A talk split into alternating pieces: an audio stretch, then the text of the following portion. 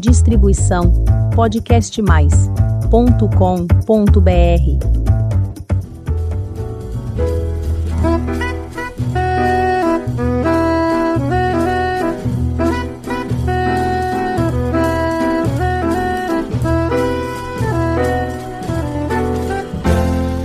Olá, eu sou a Elizabeth Junqueira do canal Avosidade.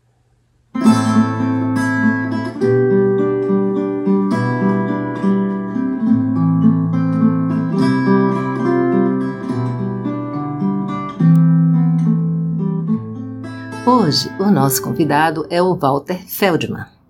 Ele é médico, político e teve seu mandato de deputado federal entre 2003 e 2014.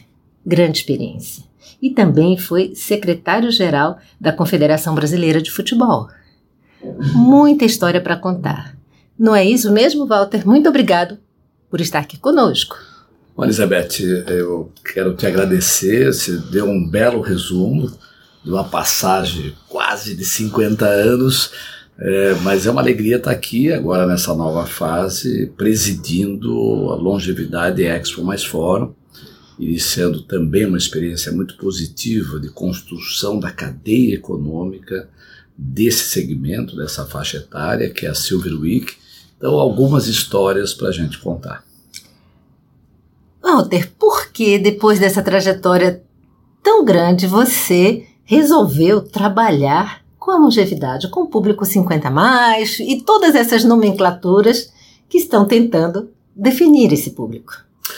Olha, Elizabeth, eu, eu sou de uma geração que viveu muito o período da, do regime militar. Né? Eu me vi, é, do ponto de vista existencial, em 1964, quando iniciou o processo radical é, de implantação de um regime autoritário. Quando eu entro na faculdade, em 1972, já havia um início é, de transformação dessa realidade, de busca de liberdade política. Eu fui presidente do centro acadêmico e rapidamente começa o processo de redemocratização do Brasil na década de 80. Então, você entra nos partidos, participa das passeatas, faz as movimentações, luta pela liberdade e pela democracia, o que é o que o Brasil queria.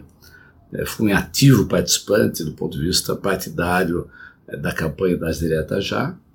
E eu fiz uma carreira política. Eu me formei médico na Escola Paulista de Medicina em 77. Por incrível que pareça, servi exército durante o período militar é, no Pantanal. Na região de fronteira, em Forte Coimbra. Foi uma experiência incrível para conhecer a intimidade é, do sistema naquele período. E, é, mas a política me levou para é, me direcionar da medicina para a política. Tive uma carreira é, grande de vereador de São Paulo, deputado estadual, presidente da Assembleia, Assembleia secretário de Estado, secretário do município, três mandatos de deputado federal. Mas eu fui secretário de esportes num desses mandatos aqui em São Paulo. E aí fui convidado para ser o secretário-geral da Confederação Brasileira de Futebol. Então eu diria para você que a vida me deu muitas oportunidades, todas elas institucionais. É, eu brinco dizendo que eu fui médico para conhecer um pouco sobre a vida e a morte. Eu fui político para conhecer o poder e a sociedade. Eu fui dirigente de futebol para conhecer as paixões. Aí nessa fase da vida já longeva, na década de, eh, no período etário de 60 anos, eu falei o que que eu vou fazer para complementar essas incríveis oportunidades que eu tive em momentos tanto do regime militar como da construção da democracia, que teve São Paulo como um palco importantíssimo a partir é, da genialidade do ex-governador Franco Montoro, que puxou a campanha das diretas é, nas suas mãos, falei, o que, que eu vou fazer agora? E eu decidi ser um empreendedor, empreendedor com causa. É, aí fui convidado para presidir a Longevidade Expo Fórum, que já era uma experiência que vinha desde 2019, é, trazida é, de um movimento de mudança da pirâmide etária no mundo a partir da Europa, aonde começa um processo de debate muito forte sobre esse tema. E o Francisco Santos, a Valesca Santos, que tem uma enorme experiência na área empreendedora, com a Coro Moda, Hospitalar, Rea Brasil, que são feiras é, gigantescas é, também de conteúdo, é, resolveu trazer esse espaço, esse palco, esse hub de debate sobre a questão da longevidade em nosso país. Hoje, seguramente, é o maior fórum do mundo, não tem nada igual dessa dimensão. É, são 100 painéis, 250 especialistas, debatendo quase todos os temas e questões centrais que nós vamos debater, que é o idadismo, a questão dos direitos desse setor, a volta ao trabalho, a inteligência artificial que coloca novamente no palco a importância dessa faixa etária protagonista que é, vai ter um espaço de mercado de trabalho novo. Então, eu diria que é um momento maravilhoso, quase aos 70 anos da minha vida. Pois é, Walter. Pegando aí uma carona nessa, né, né nessa sua colocação, e como é para uma pessoa que está chegando nessa faixa e se sente com poucas possibilidades, especialmente relacionadas ao empreendedorismo, porque é, essa geração ela foi habituada a ficar em alguma empresa, a ter um se a pessoa é da área corporativa, tem um sobrenome corporativo, se a pessoa era médico, ficar em, em, é, relacionado a alguma atividade disso e assim por diante. Como é, Walter, que a pessoa consegue, a partir daí, se encontrar, não ficar perdido, porque o que nós estamos acompanhando aqui na Avosidade, que as pessoas às vezes chegam aí e não sabem mais o que fazer. Como é que você diria com essa experiência e tudo que vocês estão trazendo com esse projeto, como é que a pessoa pode achar esse caminho? Olha, Elizabeth, eu diria que a tua pergunta serve um seminário de vários dias para a gente poder debater, porque tem que ser interpretado inicialmente a característica cultural, não só do nosso país, mas da sociedade humana em relação à idade. Ou seja, qual é a tradição? Você viu esses acontecimentos da França recentemente. O que, que aconteceu? A França quase pegou fogo por causa do presidente Macron decidir mudar a aposentadoria dos 62 para os 64 anos. Eu tenho 69. Se tem algo que eu não quero é parar.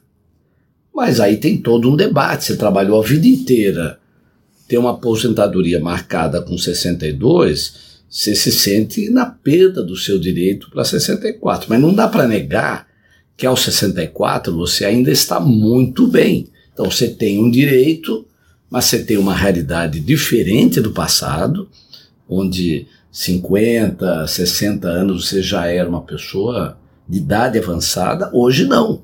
Houve uma transformação brutal da realidade por conta de vários fatores ligados à alimentação, ligado ao clima, ligado à atividade física, ligado a características de mudanças, sejam ambientais, sejam genéticas, sejam alimentares, que fez com que aquilo que era no passado uma mudança estrutural do seu corpo, da sua capacidade de protagonismo na sua realidade, mudou profundamente.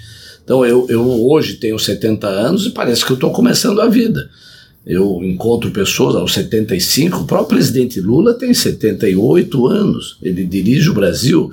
Você vê os ministérios, você vê a área política, social, econômica, institucional, é, tem pessoas 60, 70, 80 anos trabalhando com muito vigor.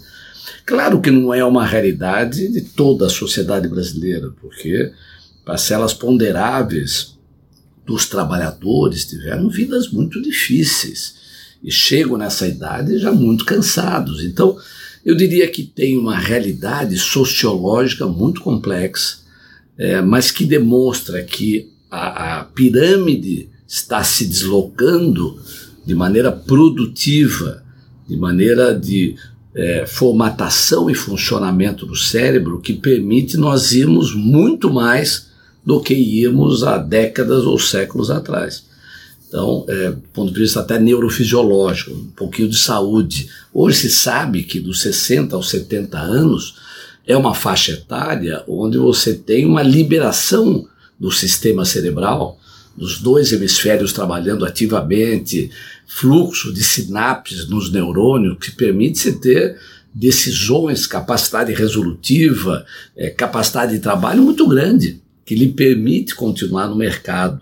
Hoje tem várias empresas que estão formando longevos para se reciclarem do ponto de vista do conteúdo da sua formação, incorporando tecnologia, entrando nas redes sociais e se reincorporando em empresas em sistemas de trabalho diferentes é, do formal.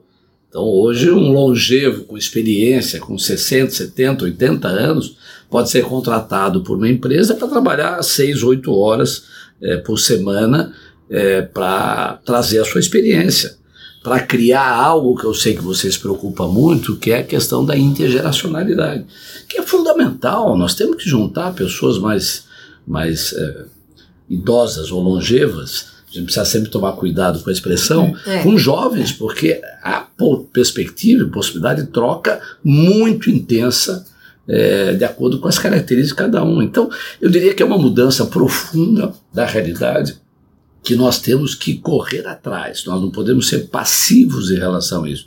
Precisamos compreender e intervir. Intervir aonde? No sistema público, no sistema privado, no sistema familiar, no sistema institucional e na cultura da sociedade, que tem, infelizmente, é, uma postura muitas vezes preconceituosa. É, a sociedade é preconceituosa, ou foi, mas ainda é em relação à mulher, em relação aos homossexuais, em relação aos negros, em relação aos imigrantes, em relação aos refugiados, em relação aos idosos. Nós temos algo, é, digo nós, é todos, né, em relação a isso que tem que ser combatido. Então, o idadismo, por exemplo, que é o preconceito em relação à idade, tem que ser combatido. Às vezes ele está inerente à nossa formação. Por exemplo, eu entro no metrô, ando muito de transporte público do metrô eu tenho o peso ideal, eu faço atividade física. A primeira coisa que um jovem faz é se levantar, o que é educado, para me dar a cadeira. Né? É, mas possivelmente eu estou em situação física melhor do que ele próprio. Ele talvez esteja muito cansado do trabalho. É, ou seja, são realidades como você próprio se preocupa da intergeracionalidade que vai mudar. E Walter, aqui, vamos lá, vamos fazer uma, uma pequena programa, é, provocação. A, a longevidade no Brasil é tão desigual quanto a nossa sociedade? Há muito, muito.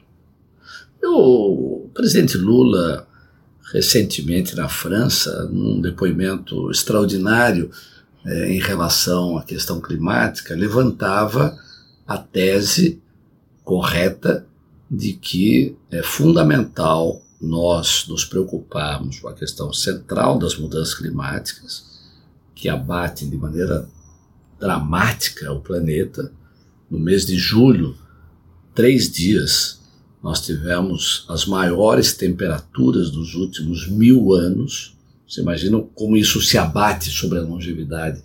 Sentimento de calor, a sensibilidade é muito maior. Mas ele levanta a tese de que nós devemos é, da mesma maneira combater a desigualdade social. Né? Então, é, é, claro que é, um cidadão que teve uma vida pessoal, familiar, convívio social, oportunidade de trabalho, boa alimentação, tempo para atividade física, ele vai ter uma longevidade ativa e saudável muito melhor do que o trabalhador que infelizmente. Começou na infância. Que começou na infância, já tendo que trabalhar aos 8 anos, 10, 12 anos, não teve uma alimentação adequada, é, não teve tempo nem informação para fazer a atividade física necessária. Então, eu diria até para você que eu tenho convicção, eu não tenho elementos ainda científicos sobre isso, até porque os estudos estão se acelerando muito sobre essa faixa etária, é, mas seguramente a desigualdade social comparativa entre faixas etárias é maior na longevidade do que em faixas etárias inferiores. Isso se reflete também é, é, na condição da pessoa, não só onde ela mora, onde a, a, a, etnia dela, tudo mais, isso se acentua, certo? Não muito, até porque é um dado é, incrível da nossa realidade parte ponderável das famílias brasileiras depende do longevo para sobreviver. os últimos números que eu consegui detectar, 37% das famílias brasileiras dependem única e exclusivamente daquilo que o longevo recebe. Das aposentadorias. Não só. Do que ele consegue só. produzir. Aposentadorias, pensões e trabalho efetivo atual. Ou seja, o que mostra que a aposentadoria as pensões, em não sendo suficientes, e o longevo mantendo essa responsabilidade perante a família, ele vai trabalhar. Ele continua pegando o transporte público, ele continua andando, ele continua empreendendo na rua ou pegando bicos na construção civil, aonde pode, para trazer um pouco mais de recursos para a família. Então, ele, apesar de ser longevo e nesse momento poder teoricamente descansar um pouquinho, ou ter o direito de descansar, ele ainda tem que continuar trabalhando para sustentar a família. A, a, outra informação é interessante, ou seja, 37 depende exclusivamente é, desse, desse recurso. Mas 50% das famílias teriam dificuldade de sobreviver se uma das fontes não fosse o dinheiro do longevo. Então, você vê que a realidade que você coloca da desigualdade social é brutal, porque enquanto é, segmentos da classe média é, que tem previdência pública ou privada, é, INSS, mas tem conseguiram aplicar tem aluguéis, eh, que conseguem nesse momento ficar relativamente tranquilo, ou ficar em casas eh, de longa permanência, não é a realidade da maioria da população longeva do nosso país. E como os longevos, como você e como os outros tantos, podem é, assumir esse protagonismo de, de trazer à sociedade é, coisas que sejam boas, discussões boas e ações efetivas para que possamos mudar um pouco essa realidade, que é uma realidade dura de país, como você mesmo colocou, que é uma das falas mais contundentes do presidente Lula. É, inclusive nós tivemos com o presidente Lula antes é, da sua eleição, levando essa questão. Nós fizemos uma reunião grande com a participação tanto de aposentados como lideranças da população longeva, e na oportunidade eu, eu senti pelo discurso, pela postura do presidente Lula, uma sensibilidade em relação a essa questão uma compreensão inclusive pessoal, dizendo como que a vida dele também, é, apesar de políticas, vantagens da política, o glamour da política, as viagens, mas ele tem um histórico também de muita luta, é, muito enfrentamento e recentemente as dificuldades que teve, tanto que logo no início, através do Ministério dos Direitos Humanos, ele indica o Alexandre da Silva, que é um profissional da área de saúde extraordinário, acadêmico, é, muito bem preparado para ser o secretário nacional da longevidade. Então, eu diria que o Brasil hoje tem um espaço de debate institucional sobre esse tema. E o Fórum é, é, Mais Expo Longevidade tem a tarefa de ser um palco onde nós possamos trazer área pública, privada, institucional para ver o, não apenas a, a interpretação da realidade, o diagnóstico os encaminhamentos, as condutas, mas as direções políticas, políticas públicas devem ser adotadas para que essa situação melhore e o estímulo ao setor privado para que tanto esses é, longevos e longevas possam se readequar ao novo mercado, como as empresas passem a compreender que é hoje politicamente correto contratar esses profissionais. É, há espaço para isso. É, não é só politicamente correto, mas é inteligente para as empresas atraírem esse capital humano, intelectual, de experiência acumulada, que não pode ficar no aposento. Né? É, é muito interessante a, a origem da palavra aposentadoria, que às vezes a gente deixa passar, mas é o aposento, ou seja, é o indivíduo ficar no fundo da casa, na edícula, aguardando o resto de vida passar, esperar a morte. Hipótese nenhuma. Né? Nós temos que limpar esse aposento, mandá-lo para a cozinha, para a sala, é, para a varanda em frente de casa e para a rua, para que ele possa, além de ter oportunidades de reconquistar o trabalho, ele poder se divertir, ele poder se alegrar, ele poder voltar a namorar, a casar, a fazer tudo que essa faixa etária permite. Agora vamos lá, vamos conta aqui pra gente essa longevidade Exoforo. onde acontece, quando acontece, como é que vai ser e como aqui o ouvinte pode participar. É a quinta edição. Ela começou em 2019, no Center Norte. 2021 nós vivemos esse período da pandemia, então ela, ela aconteceu, mas se recolheu de forma virtual, também foi grande, mas virtualmente. 22 nós retomamos aqui no Centro de Convenções Repouso, com uma participação incrível de 7 mil pessoas presentes, quase um milhão e meio acompanharam os debates é, pelas redes sociais e pelo YouTube, com transmissão das 10 horas em cada auditório, é, transmissão direta. A Rede Vida também transmitiu em 22. E agora em 23 vai ser maior ainda, ou seja, vai ser 29 e 30 de setembro, 1 de outubro, e essa data escolhida, porque 1 de outubro é o Dia Mundial e o Dia Nacional da Pessoa Idosa, então é um momento de celebração. Esse ano nós estamos criando nas prefeituras, nos estados, a Semana da Longevidade, para que a sociedade brasileira desperte para esse tema, para não ser apenas um espaço dentro do fórum e nas redes sociais, mas aconteça, por exemplo, aqui em São Paulo, vai acontecer em todos os céus, em todas as, as subprefeituras, vai acontecer na área de saúde. A gente está propondo a Silver Week para ser uma semana de descontos é, do comércio e dos serviços para o longevo. Você, você chega lá, tem uma carteira que comprova que você tem 50 anos ou mais, você possa ter um desconto nas lojas. Estamos trabalhando com a Associação Brasileira de Shopping Centers com entidades comerciais, com a União de Vereadores de São Paulo e do Brasil, com a Associação Brasileira eh, de Municípios. Estamos tentando expandir o máximo possível, porque a gente quer que seja um acontecimento. São Paulo já definiu, cidade de São Paulo, ser a capital brasileira da economia prateada e da longevidade.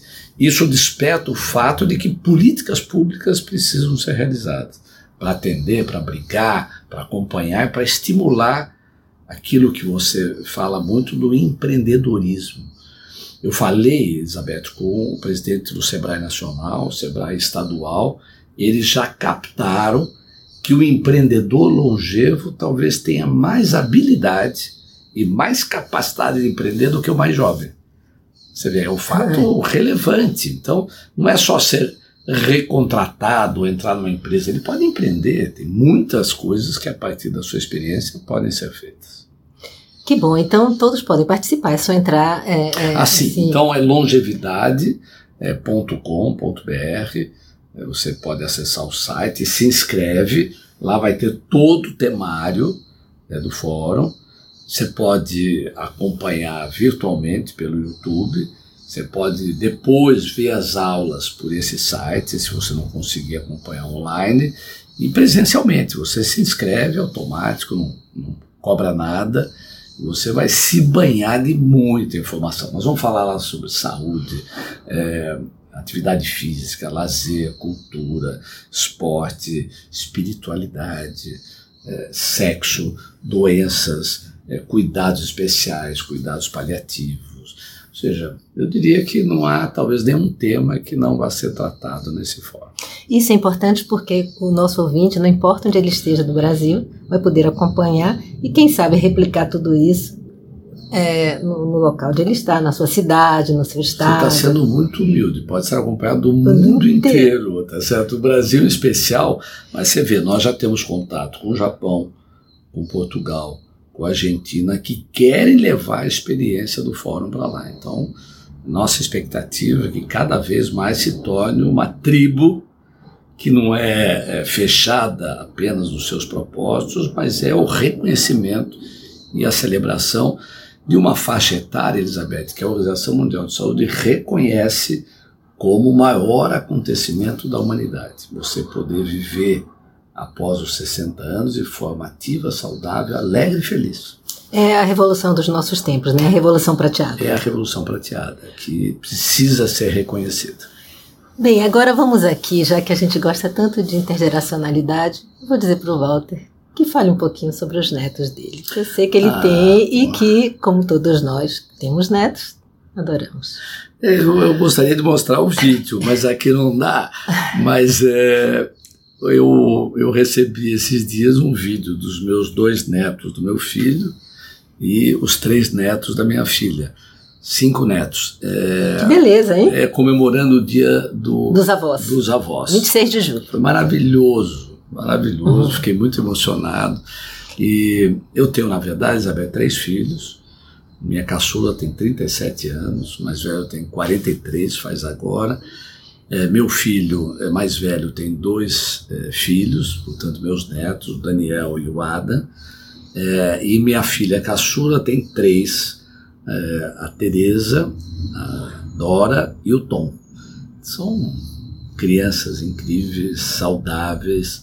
Eu diria para você que vive já num ambiente é, de muita muito esforço de compreensão da realidade. Os meus filhos como viveram a sua infância na minha atividade, eu era político, vivemos aí a luta pela liberdade, pela democracia, eles também vivem nesse ambiente, toda a família muito preocupada com a questão ambiental, com a questão alimentar, eu tenho uma nora que é nutricionista, então eu diria que eu sou muito feliz com o legado genético e de valores e princípios que eu pude passar. E já já os netinhos vão estar aqui com o avô nessa empreitada toda, porque passa rápido, né, Walter? Não, não tenha dúvida, e, eles às vezes me cobram, às vezes a gente comete erros, eles, é... não, vou, isso não pode e tal. Essa questão relacionada às aves, aos animais, então é muito interessante como você já começa a receber informação e, e patrulha é, tá certo dessas crianças que são muito diferentes da nossa época, né? Então fico muito feliz que a gente cria gerações que são melhores do que a gente. Walter, tem alguma outra coisa que você gostaria de nos dizer que a gente não tenha ainda tido oportunidade de falar nessa conversa? Eu acho que tem muita coisa, né? Ou seja, tudo que a gente viveu, é, eu diria que tem tanta decantação. Você falou da questão do futebol, você vê o longevo, é, é a figura-chave do futebol. Não haveria o torcedor de uma família corintiana se não fosse o bisavô, o avô, o pai que passou isso para o filho, o neto e o bisneto. Ou seja, mostra como é uma cadeia, como nós somos, na verdade, os nossos antepassados e aqueles que estão sendo deixados para o legado futuro. É uma corrente incrível, extraordinária, onde o longevo tem um papel central. É, é o papel que politicamente exerce muita influência. Eu falei da questão do futebol, mas eu posso dizer na política também. Ou seja, muitas vezes o longevo é a figura ouvida para direcionar o voto ou a escolha político-partidária daquela família. Ou seja, é, você vê, é um papel tão relevante que se nós quebrarmos esse preconceito do idadismo, e construirmos melhor a intergeracionalidade, nós estaremos construindo uma sociedade mais justa, mais fraterna e mais igualitária. Bem, nosso muito obrigada por essa conversa deliciosa e absolutamente informativa que nos leva a pensar em muitas outras causas e você aqui que já está com as informações participe também da Feira da Longevidade, com fórum e todas essas possibilidades. Walter, muito obrigada mais uma vez e para você que está nos ouvindo pela primeira vez, faça um convite. Visite o canal Vosidade. Tem muita história bonita para você conhecer, aprender e se emocionar. Toda quinta-feira tem um episódio novo às 16 horas. Muito obrigada pela sua companhia e até o próximo episódio.